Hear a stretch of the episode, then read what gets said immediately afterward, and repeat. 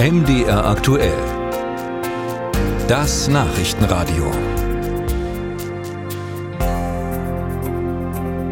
Falls Sie regelmäßige Bahnfahrerin sind, dann müssen Sie ab Mittwoch wieder möglichst flexibel sein. Die Lokführergewerkschaft GDL hat zu einem neuen Streik aufgerufen. Im Personenverkehr von Mittwochmorgen 2 Uhr bis kommenden Montag 18 Uhr. Dabei hatte die Bahn ja eigentlich ein neues Angebot vorgelegt, ihr inzwischen drittes. Überspannt die GDL da gerade den Bogen? Darüber habe ich gesprochen mit Thorsten Herbst. Der Dresdner FDP-Politiker ist parlamentarischer Geschäftsführer der FDP-Bundestagsfraktion und stellvertretendes Mitglied im Verkehrsausschuss des Bundestages. Schönen guten Tag, Herr Herbst. Schönen guten Tag. Fünf Tage Streik, wo eigentlich ein Angebot vorliegt. Ist es in Ihren Augen verhältnismäßig? Also ich finde, die Politik sollte sich grundsätzlich aus Tarifauseinandersetzungen heraushalten, aber in dem Streik zeigt sich, dass der Bogen überspannt wird, denn äh, das ist kein normaler Arbeitskampf, sondern hier wird der Bogen überspannt und ein ganzes Land am Ende in Geiselhaft genommen. Ich finde das nicht mehr verhältnismäßig, auch weil man ja aktuell von Seiten der Gewerkschaft gar nicht aktiv verhandelt. Die Bahn hat ja sogar bei einer Kernforderung der GDL eigentlich Zugeständnisse gemacht nämlich die Senkung der Wochenarbeitszeit, wenn auch nur um eine Stunde. Also weniger Arbeit bei gleichem Lohn für Lokführer und Zugpersonal. Die GDL sieht darin aber kein annehmbares Angebot und will auch nicht weiter verhandeln. Spricht das in Ihren Augen auch für eine fehlende Kompromissbereitschaft der Lokführergewerkschaft? Ich habe langsam den Eindruck, dass es der Gewerkschaft gar nicht um einen schnellen Abschluss geht, sondern dass man bewusst das Mittel Streik und auch diesen Megastreik einsetzt, um auf die eigene Gewerkschaft, auf die eigene Durchschlagskraft aufmerksam zu machen. Hier gibt es ja auch nicht nur den Tarifkonflikt zwischen der GDL und dem Bahnkonzern, sondern es gibt ja eine konkurrierende Gewerkschaft, die EVG. Und äh, man hat den Eindruck, dass mittlerweile immer stärker Arbeitskämpfe dadurch geprägt werden, dass jede Gewerkschaft zeigen will, dass sie da der härtere Verhandlungspartner ist und die in Anführungsstrichen besseren Tarifabschlüsse erreicht.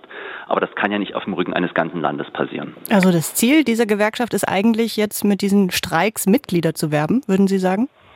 Ich würde sagen, das ist durchaus Teil des Kalküls, um zu zeigen, man ist die schlagkräftigste Gewerkschaft und man bekommt es hin, bessere Abschlüsse zu verhandeln, weil man einen höheren Druckhebel hat und auch bereit ist, diesen Druck wirklich auszuüben.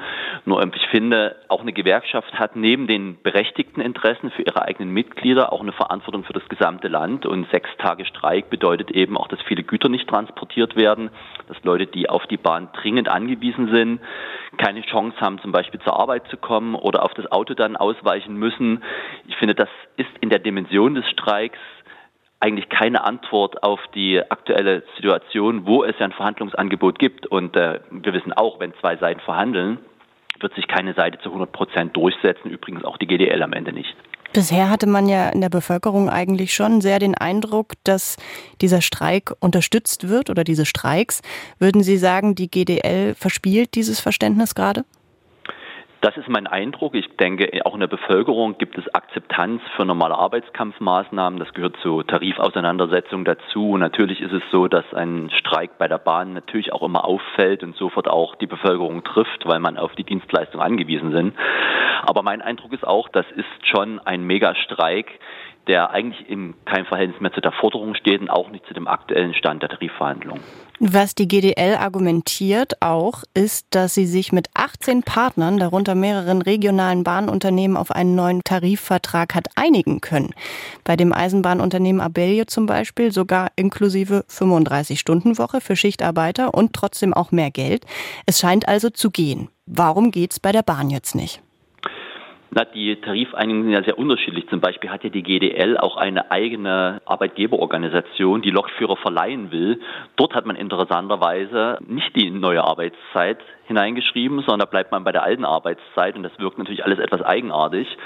Und äh, ich finde, am Ende des Tages ist natürlich die, der Deutsche Bahnkonzern der größte Arbeitgeber und hat äh, die meisten Mitarbeiter. Und ich verstehe auch, dass man aus Konzerngründen natürlich kein Zugeständnis machen kann in dem Sinne, dass man plötzlich keine Lokführer mehr hat, weil äh, eine Arbeitszeitverringerung ohne Lohnausfall führt ja jetzt nicht dazu, dass man ganz schnell neue Lokführer einstellen kann. Die gibt es genauso wenig wie in anderen Bereichen Arbeitskräfte fehlen.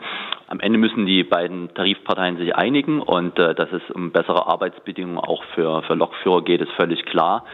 Aber diesen Streik über sechs Tage, also beim besten Willen, ich sehe nicht, dass das hilft, eine schnelle Einigung zu bekommen. Das sagt Thorsten Herbst. Der Dresdner FDP-Politiker ist parlamentarischer Geschäftsführer der FDP-Bundestagsfraktion und stellvertretendes Mitglied im Verkehrsausschuss des Bundestages. Musik